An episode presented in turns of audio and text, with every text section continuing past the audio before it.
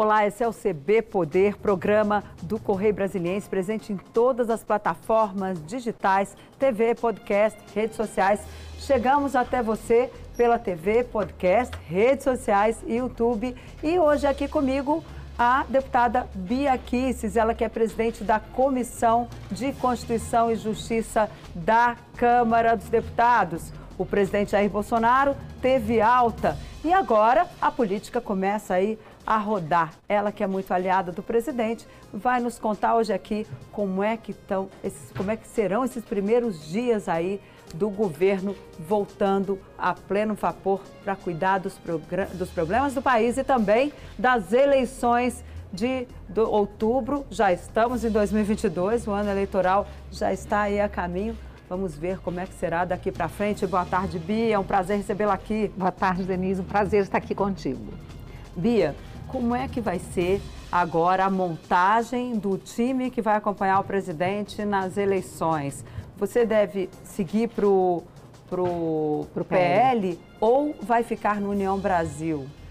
Denise, nós estamos em conversas, né? Estou tá, tendo um bom, um bom diálogo aí com o pessoal do PL. Ah, antes mesmo do presidente decidir, bater o martelo e ir para lá, eu já tinha conversado e recebi um, assim, percebi uma receptividade muito grande. É, eu estou conversando com o presidente Valdemar da Costa Neto, tenho conversado com a Flávia Arruda, que é a presidente aqui do DF, e as coisas estão caminhando bem para eu seguir para o PL. E aí, se você for mesmo para o PL, vai como candidata a deputada federal ou pode ter aí um outro cargo, um outro mandato eletivo que você possa concorrer? Eu diria assim que não estão, as coisas não estão completamente definidas, mas o mais provável é que eu venha para a reeleição como deputada novamente, né? Mas vamos conversar, porque sabe como é que é em política, as coisas mudam às vezes de uma hora para outra, né? Tem muita gente que, que me fala que eu devia tentar o Senado, outras que eu devia tentar o governo, mas eu acho que o principal agora, a, a ministra Flávia precisa definir. Se ela for para o Senado, eu acho que fica bacana a gente se apoiar, eu para a Câmara, ela para o Senado. Se ela decidir para o governo, aí a gente pode abrir um outro tipo de conversação. Mas eu acho que o mais provável é que ela vá para o Senado e eu concorra à reeleição. Agora, para falar em Flávia Arruda, essa semana a gente teve aí o líder do PL num grupo de WhatsApp de parlamentares, ele reclamou da ministra, disse que iria inclusive pedir a saída de Flávia Arruda do cargo de ministra da Secretaria de Governo. Bia, isso é possível? Não é possível? Só uma você correção, tá eu acho que você está se referindo ao líder do Partido Republicano. Líder né? do Partido você Republicano. O PL é o Partido Não, não, não, foi, não, não. Sim, do Republicano. Republicano. Eu ouvi, assim, realmente um zum, zum que alguns líderes estavam querendo pedir a cabeça dela por questões de emendas e tal, mas eu não acredito que isso aconteça de jeito nenhum. Aliás, é bom dizer que o presidente Bolsonaro já foi bem enfático, dizer que não tem essa de demitir ministro pela imprensa, e eu acho que a ministra Flávia está fazendo lá o seu papel.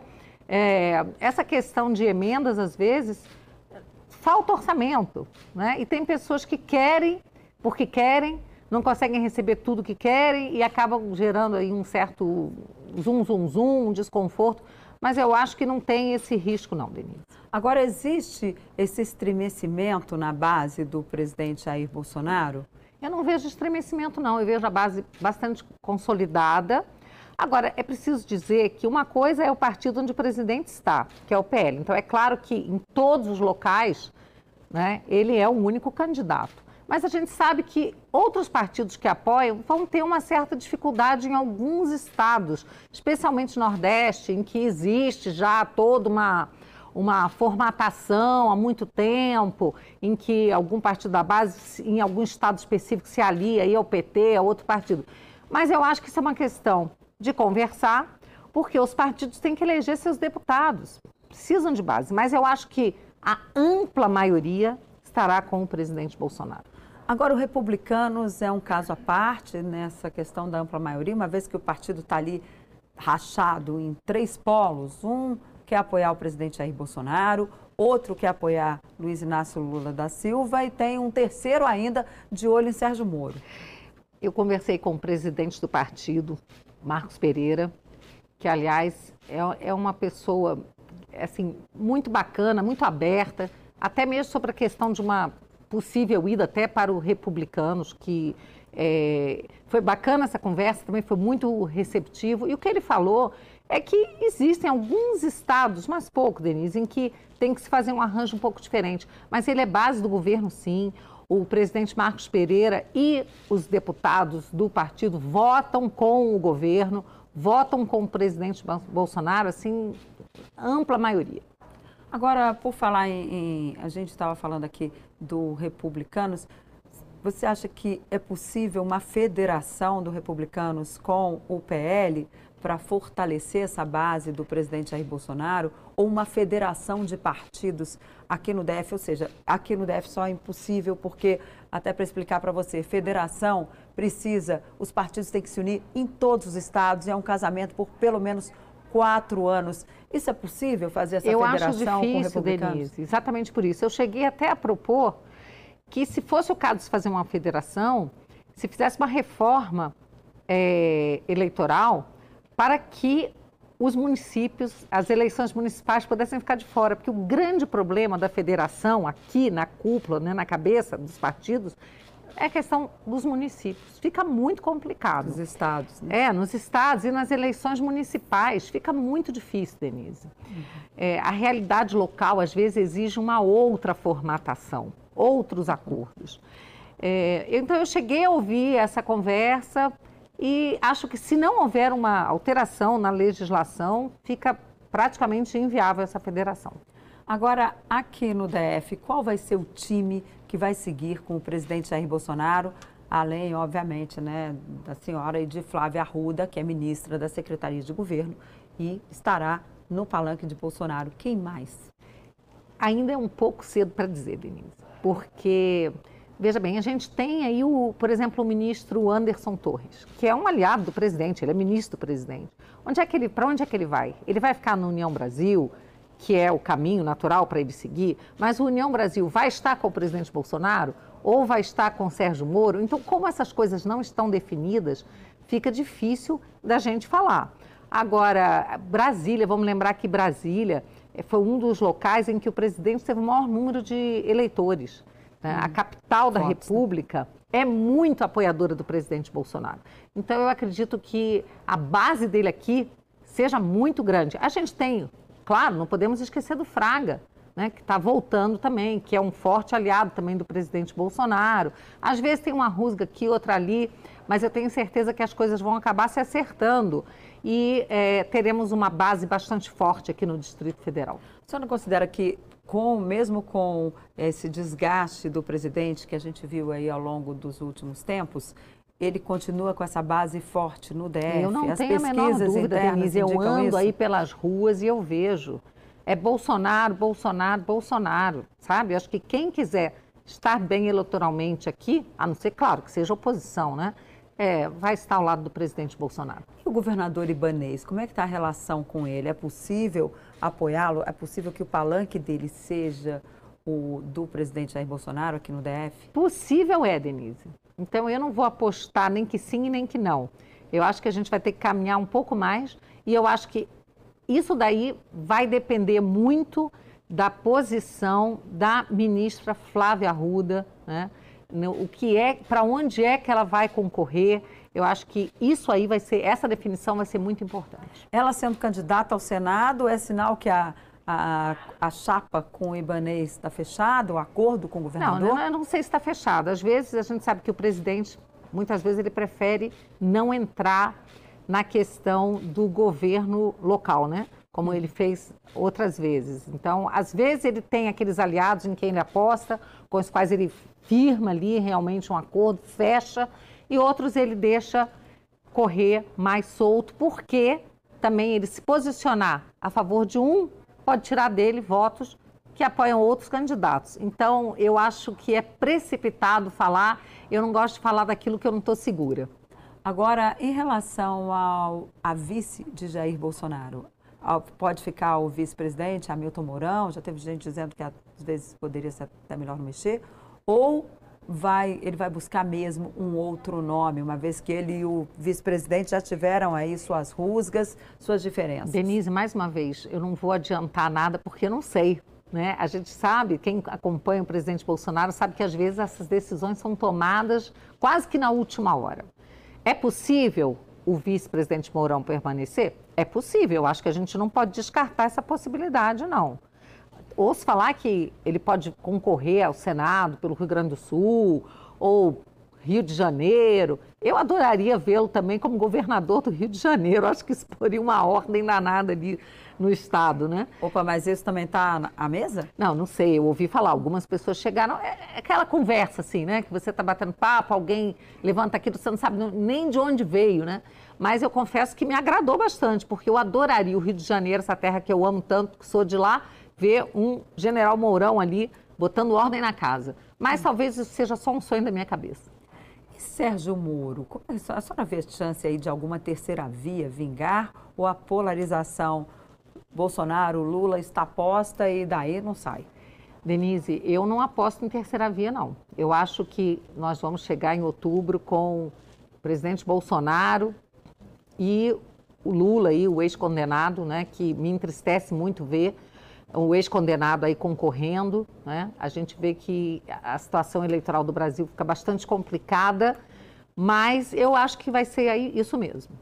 E o presidente vai a todos os debates, ele teve alta hoje, houve uma especulação aí de que o estado de saúde poderia tirá-lo dos debates, talvez eh, a senhora acha possível? Denise, o presidente Bolsonaro, vamos lembrar que ele sempre foi um atleta, né? Ele foi o 01 da turma dele de educação física, então uma pessoa muito forte.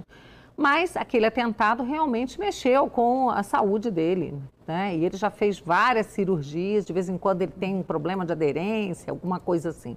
Mas nada que, é, sendo bem cuidado, e ele tem excelentes médicos né, que cuidam da saúde dele, e mais questão de alimentação e cuidados, é nada que, é, que isso daí não resolva.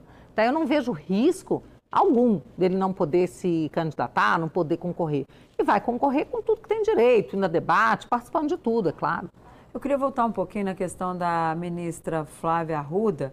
Teve essa pressão aí para substituí-la. Há pressão também para substituir o ministro da Economia, Paulo Guedes. Já tem gente dizendo que, olha, quando chegar lá em abril, porque em abril é o prazo de desincompatibilização para quem será candidato nas eleições de outubro, e aí Bolsonaro deveria aproveitar esse período para fazer ali uma ampla reforma, tirando também, mexendo também na economia. A senhora acredita que isso é não, possível? Não, não acredito. O ministro Paulo Guedes não tem pretensões nenhumas de, de se candidatar a nada. Ele segue firme com o governo. Então, a gente sabe que na janela eleitoral, né, nesse prazo, o presidente vai deixar de contar com alguns ministros que irão sim concorrer. Mas fora esses, que já são muitos, né? Nós temos a ministra Tereza Cristina, nós temos o ministro João Roma, nós temos o ministro Rogério Marinho, nós temos a ministra Flávia, Anderson Torres, o ministro né? Anderson, caso ele realmente vá concorrer. Então, só aí, ó, eu, por alto, cinco ministros. Não é? Já vai ser uma boa e reforma Damares ministerial. Vai concorrer? Ministra Damares também é possível. De vez em quando eu ouço falar que ela pode concorrer ao Senado né? Então, pode ser, quem sabe, mais um nome. Então, já vai ter uma reforma ampla aí, pessoas muito boas que vão sair dos seus postos para concorrer. É, não acredito na saída do ministro Paulo Guedes. E eu sempre converso Casa... com ah. ele, acho que ele segue muito firme. E o ministro da Casa Civil, Ciro Ainda Nogueira? temos o ministro Ciro Nogueira. Se bem que ele é senador... É, ele tem mais quatro ele anos, Ele tem mais quatro né? anos, no caso dele, não, não precisa se afastar. Agora, ele pode se afastar para ser candidato a governador ou mais provável é que ele fique mesmo no cargo? O que, que a senhora tem ouvido aí? Bom, de... Denise, aí eu não sei, mais uma vez, né? Eu não gosto de falar daquilo que eu não tenho realmente uma base para dizer, né? E seria chute, né? Mas eu realmente não, não tenho essa informação. Agora, se ele quiser concorrer, né, ele tem que se afastar. Agora, e o perfil dos substitutos? A tendência. Esqueci do ministro Fábio Faria, hein? Fábio Faria, ministro de Comunicações, que é candidato um também. Exatamente. Agora, como é que vai ficar o perfil dos substitutos? A ideia é colocar ali quem vem, quem já está ali de secretário executivo. Tem o ministro Tarcísio, menina. Que vai ser candidato que é o candidato do presidente Paulo? ao governo de São Paulo. E vai ser mesmo? Olha, já está parece fechado? que sim, né? A coisa está caminhando bem para isso.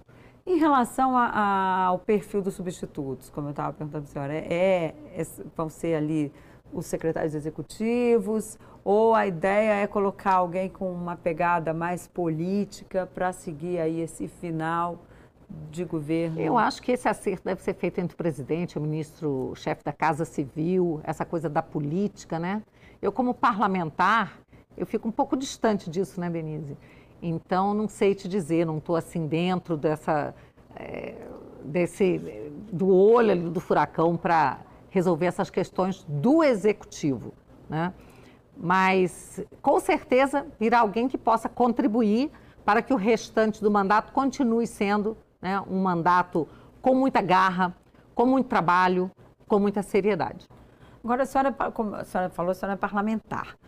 A senhora acha que vai ter, é, ainda tem clima para votar reformas importantes esse ano? Ou vai ser difícil aí tocar, por exemplo, uma reforma tributária, uma reforma política? Política já passou do prazo, né? Porque já estamos aí na fase. É, a política não dá mais tempo. Reforma administrativa, tivemos aí o ano com algumas, terminou com algumas paralisações de serviço público, como por exemplo a Receita, fez ali uma operação padrão. Como é que vai ser essa, essa passagem aí de 2022 em relação às reformas? Denise, eu acho que esse é um ano que a gente vai ter que dar muito gás no primeiro semestre. Segundo semestre já começa né, a corrida eleitoral, fica mais difícil. Uh, os deputados ficam muito na sua base, nas suas bases. Agora, eu acho que dá tempo ainda, e tem uma reforma que eu gostaria muito de ver emplacar, que é a reforma tributária, mas não essa que está no Senado, e sim a da PEC 7, que é uma PEC de autoria do deputado Luiz Felipe Orleans e Bragança, que teve uma adesão muito grande por parte dos deputados, foi aprovada na CCJ quase que a unanimidade, tá? É, e foi criada a comissão especial eu estou, assim, levando muita fé que por ela ter é, essa adesão tão grande do parlamento, eu e o deputado Luiz Felipe fomos conversar com o, o, ministro Paulo Guedes, que deu o ok, gostou muito da proposta, e conversamos com o presidente Arthur Lira, que também gostou, tanto que já montou a comissão especial. É uma reforma tributária que vem para trazer realmente simplificação ao sistema, transparência ao sistema, diminuir a carga nos impostos de consumo, mais parecido assim com o sistema americano. Então, eu apostaria nessa reforma, acho que ela traria benefícios demais para o governo e para os brasileiros. Agora, essa proposta, então teremos aí, pelo que eu estou entendendo, duas propostas, uma da Câmara e outra do Senado, uma vez que o presidente Rodrigo Pacheco já disse que vai colocar em votação, vai colocar para caminhar ali a proposta da PEC 110, é a reforma tributária que já está em análise no Senado há muito tempo, que também simplifica os, os impostos, cria ali o IBS, né, Imposto sobre Bens e Serviços. Como é que vai ser essa disputa de do, dois, duas PECs, uma de uma casa, outra da outra. Vai isso é ficar natural, um Denise, isso acontece muito na casa, no Congresso, né? Por ser uma casa bicameral. É muito uhum. comum. Às vezes você tem uma matéria tramitando numa casa, outra tramitando na outra, vamos ver aquela que chega primeiro e que tem uma maior aceitação, porque você sabe que PEC tem que ter um número muito alto, né, de, de, de votos. 308 Exato. Votos, então, mas eu tô levando fé nessa PEC. Para mim, ela é a mais simpática, é a que eu gosto mais. Como cidadã, como pagadora de impostos, e qual essa é a que mais me ela seduz. 110? Ela é bem mais, ela é mais completa, ela é mais simples também e ela, ela pesa menos no consumo, no bolso do consumidor e ela traz realmente uma grande inovação. Eu precisaria de mais tempo para explicar, mas cada, cada Depois estado... do intervalo, é, a gente okay, trata desse tema. Continuamos aqui hoje com CB Poder. A gente vai para um rápido intervalo e voltamos em um minutinho com a deputada Bia Kisses, do PSL do DF, ela que preside a Comissão de Constituição e Justiça da Câmara dos Deputados. Voltamos já.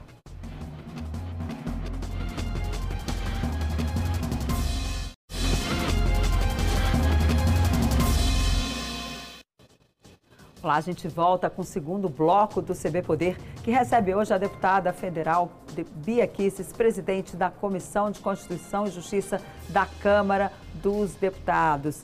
Deputada, a gente estava falando da reforma tributária no bloco anterior, a senhora ia explicar as diferenças entre esse projeto e o que está tramitando no Senado, que vai ter aí uma disputa, né? E se a gente lembrar que foi feita uma comissão lá atrás, uma comissão ali que não tinha poder de mando, não é? é uma comissão das duas casas para tirar um texto e agora vem duas discussões, Denise, foi tempo perdido. Tem né? mais, não, não é tempo perdido. É que você pensa o seguinte: essa proposta está parada lá há muito tempo, não caminhou no Senado. E a gente tinha também a PEC 45 do Baleia Rossi também, que também passou pela uhum. Câmara. Nós foi. aprovamos na CCJ em 2019 parecia que ia emplacar e também não emplacou, porque eu acho que essas reformas, tanto a 45 como a 110, elas não atendem tanto à necessidade que a gente precisa de realmente alterar o sistema. E essa PEC 7 ela é muito simples. Agora, claro, ela vai ter que ser bem debatida numa comissão especial para a gente ver como é que fica o texto final. Porque o texto que foi aprovado na CCJ, ele prevê que, por exemplo, a União ela continue cobrando imposto de renda os estados eles vão cobrar só um imposto, que é o, o ICMS.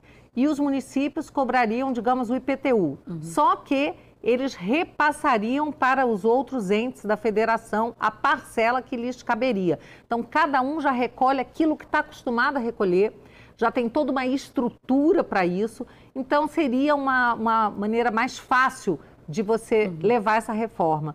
Mas eu acho que para discutir o texto, seria melhor deixar a gente tratar primeiro na comissão especial. Amadurecer primeiro. Amadurecer, né? porque sempre podem ter é, mudanças, né? Agora, deputada, nas nossas lives aqui do Correio, o pessoal da produção está me avisando aqui que as pessoas querem saber sobre o 14º salário dos deputados. É isso mesmo?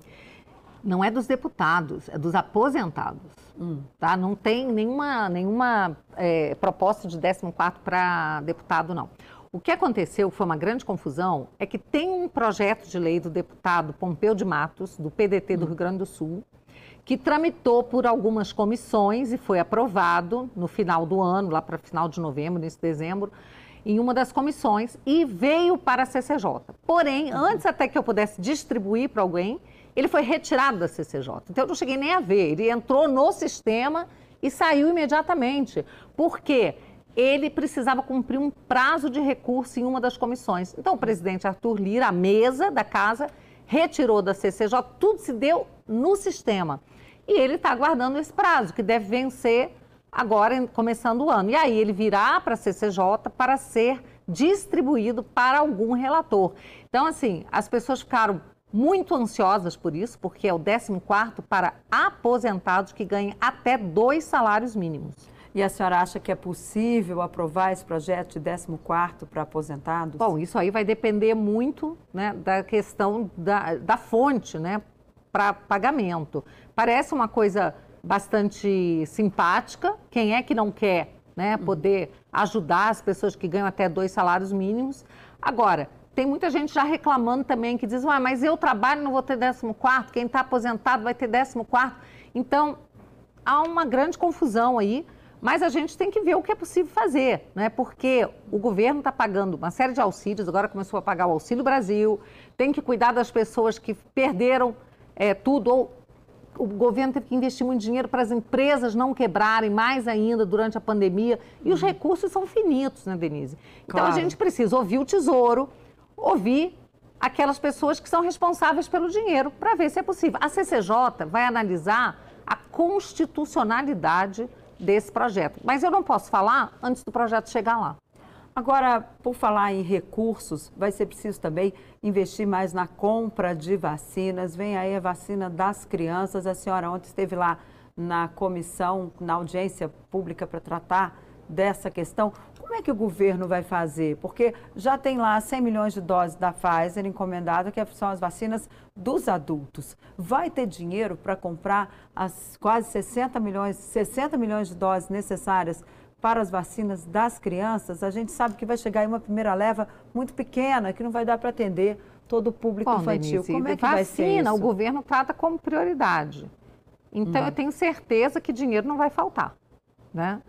Agora, a questão, por exemplo, de ontem da audiência pública não era sobre essa questão de recursos.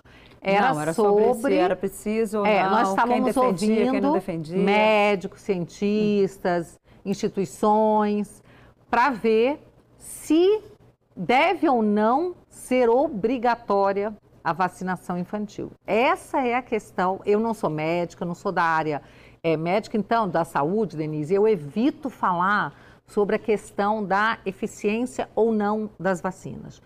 A, o meu mote, aquilo que me realmente me move é lutar pelo direito dos pais de decidirem, porque aí é uma questão de segurança. Tá? Então, é, a gente vê que o debate está tão polarizado que você não pode mais questionar. Isso é muito uhum. triste. A gente está num momento muito triste, Denise, porque é, nós temos sempre que questionar. E a ciência ela é feita na base do questionamento. Agora, pedir receita de vacina, deputada, como é que fica a questão das crianças pobres que vão ter que enfrentar uma fila num posto de saúde ou num, num ambulatório pediátrico para conseguir uma receita não, de eu vacina? Acho, Denise, eu acho que Os médicos, que... inclusive da rede pública, não, mas eu não estou vendo, eu não estou vendo as pessoas defenderem a questão da receita, não. O que eu estou vendo as pessoas defenderem muito, e aí não para de chegar mensagem para mim o tempo todo, são pais dizendo que querem escolher se o filho vai se vacinar ou não. E tem que ter vacina para todos aqueles que querem vacinar seus filhos. O governo tem que cuidar disso. Agora, nós não podemos estatizar as nossas crianças, tá? Então, os pais têm o direito de escolher, porque são os pais os responsáveis pelas crianças. Isso é um direito natural, muito antes de existir Estado. Os pais são os responsáveis. Se uma criança morre, quem vai chorar são os pais seja se morreu por uma doença ou se morreu em decorrência de um efeito adverso de alguma vacina. Então é isso que eu defendo, o direito aos pais. Não vamos estatizar nossas crianças, tá? Agora, vacina para quem quiser, vai ter. Mas ninguém está falando estatizar as crianças. Não, isso é uma expressão que eu estou dizendo porque, sim, sim. Mas é uma expressão muito forte. É, é forte, mas tudo que está acontecendo Ninguém é forte. Ninguém está querendo estatizar Sim, Denise, no momento que de você diz que os pais não podem escolher, e tem gente que defende isso, diz que o Estado pode obrigar a vacinar uma criança, você está estatizando temos muita vacinação obrigatória no Brasil, é, né? Mas, não, mas são vacinas, Denise, que já são muito conhecidas, que se conhecem os, uhum. os, é, os efeitos. Você sabe que na bula, por exemplo, da Pfizer, diz que os efeitos só serão conhecidos, os efeitos adversos,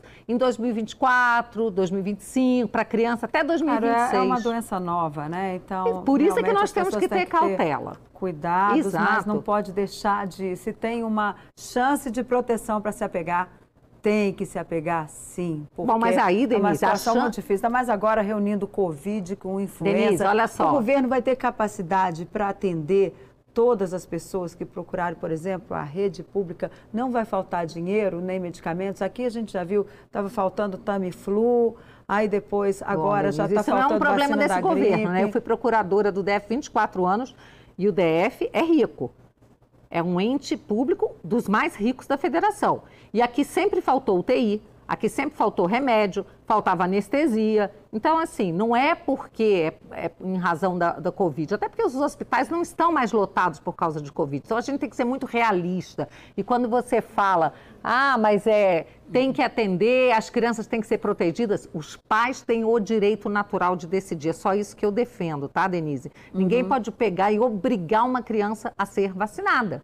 Até porque, no caso da Covid, a gente sabe que os médicos falam isso, né? As crianças, elas não transmitem, elas têm, transmitem pouco, bem menos do que os adultos. E no caso da atual cepa, da Omicron, ela é bem menos agressiva. E existe uma coisa que não estão considerando, que é a imunidade natural. Pessoas que já tiveram a doença e que estão tomando vacina. Estão passando. Agora, mas eu não quero entrar nisso porque eu não sou da área de saúde. Eu uhum. estou falando porque eu me informo. Eu converso com médico, converso com cientista, leio o tempo inteiro, claro. Denise. Agora, a senhora, enquanto parlamentar, tem a questão dos recursos orçamentários. A gente viu aí, está aí essa briga por emenda de deputado, emenda de senador. Enfim, não é o momento do governo pegar e jogar tudo que puder na área de saúde. Aqui no DF, por exemplo, o Jornal Local fez uma reportagem, você que acompanhou aí desde o início aqui a nossa programação, pôde ver a reportagem em que, que até os hospitais particulares estão lotados com casos de os pronto-socorros, com casos de influenza, que gente, a pessoa não sabe, chega lá não sabe se está covid, se está com influenza, se é uma gripe, se é uma dengue, enfim. É uma situação de alerta e que não exigiria aí que o governo centrasse todos os esforços e chegasse para esses deputados governo, dizendo assim, olha, a sua emenda fica para depois, não meu tem filho. Como, não Denise, tem condição. Porque as emendas são hum. também, por exemplo, o que está acontecendo lá na Bahia agora. Você tem que botar emenda para infraestrutura, coisa que não foi feita no passado. Então, as enchentes acabam é, é, causando pro problemas seríssimos, casas sendo destruídas, água, é, é, água destruindo cidades. Isso é problema de infraestrutura, que se tivesse sido bem gasto no passado, talvez não tivesse esse problema. Então, saúde não é o único problema que a gente tem no Brasil. Nós temos muitos problemas de infraestrutura. O que dá para resolver, a gente está resolvendo. Por exemplo, educação. Não houve escola durante a pandemia, o que foi um erro. Mas o fato é que não houve. Então, aqueles 25% que é obrigatório gasto com educação, nós aprovamos uma PEC, a PEC 13, nas últimas sessões da CCJ, para liberar os prefeitos e governadores de gastarem os 25%, sob pena de improbidade. Então, eles vão poder gastar menos, 22%, 23%, mas ter uma reserva para investir em outras coisas ou investir nos próximos anos, na verdade é isso, deixar para gastar nos próximos anos com uhum. educação. Então não dá para você dizer para tudo e vai todo pra, tudo para a saúde, porque existem outros problemas também urgentes no Brasil. Agora, em relação aos recursos das emendas, a gente teve aí no ano passado, inclusive denúncias de que o dinheiro teria sido aplicado lá numa série de tratores, por exemplo, lá na base do deputado Domingos Neto, em 2020, quando ele foi deputado, né, quando ele foi relator do orçamento e que foi um dinheiro muito além do que deveria ter ido lá para a região dele. Enfim, não existe aí, às vezes, uma, de, uma, uma colocação de recursos Denise, muito maior do que mim. devem Eu posso falar por estado, mim, as minhas emendas, região. eu acompanho tudo até a ponta. Outro dia eu tive no Hospital do Coração de Brasília. Eu fiquei encantada com o trabalho que eles fazem lá, de primeira, e eles atendem pessoas não só de Brasília, do DF, de várias regiões, fazendo transplante de coração, cirurgias é, de coração, transplante de rim, de fígado, de tudo. E o tratamento que é dado pelo SUS lá, pelo SUS, tá? É de primeiríssima. E eu contribuí com equipamentos. Então eu fico muito feliz de poder fazer. Por exemplo, você falou em tratores. Eu invisto muito na, no agronegócio familiar. Então, pessoas que nunca receberam nada do Estado recebem um pouquinho, aquilo para elas faz a diferença da claro. vida dessas pessoas. É a diferença entre ter comida na mesa e não ter, Denise. Então, as emendas parlamentares, elas são muito importantes. Agora, tem que ser bem aplicadas. Aí vai de parlamentar para parlamentar. E é para isso que tem que haver fiscalização. Então, não é que não tenha que ter emenda. Emenda é importante para construir ponte, estrada, hospital, cuidar das pessoas, cuidar do pequeno agricultor, cuidar de todo mundo, de todo cidadão. Agora, tem que ser bem fiscalizada. Ok, deputada, infelizmente o nosso tempo acabou. Eu agradeço muito a sua presença aqui e feliz ano novo. Feliz ano novo para você e para todos os ouvintes aqui do CB Poder. Olha, o CB Poder fica por aqui. A gente volta amanhã e obrigada pela companhia. Até a próxima. Tchau.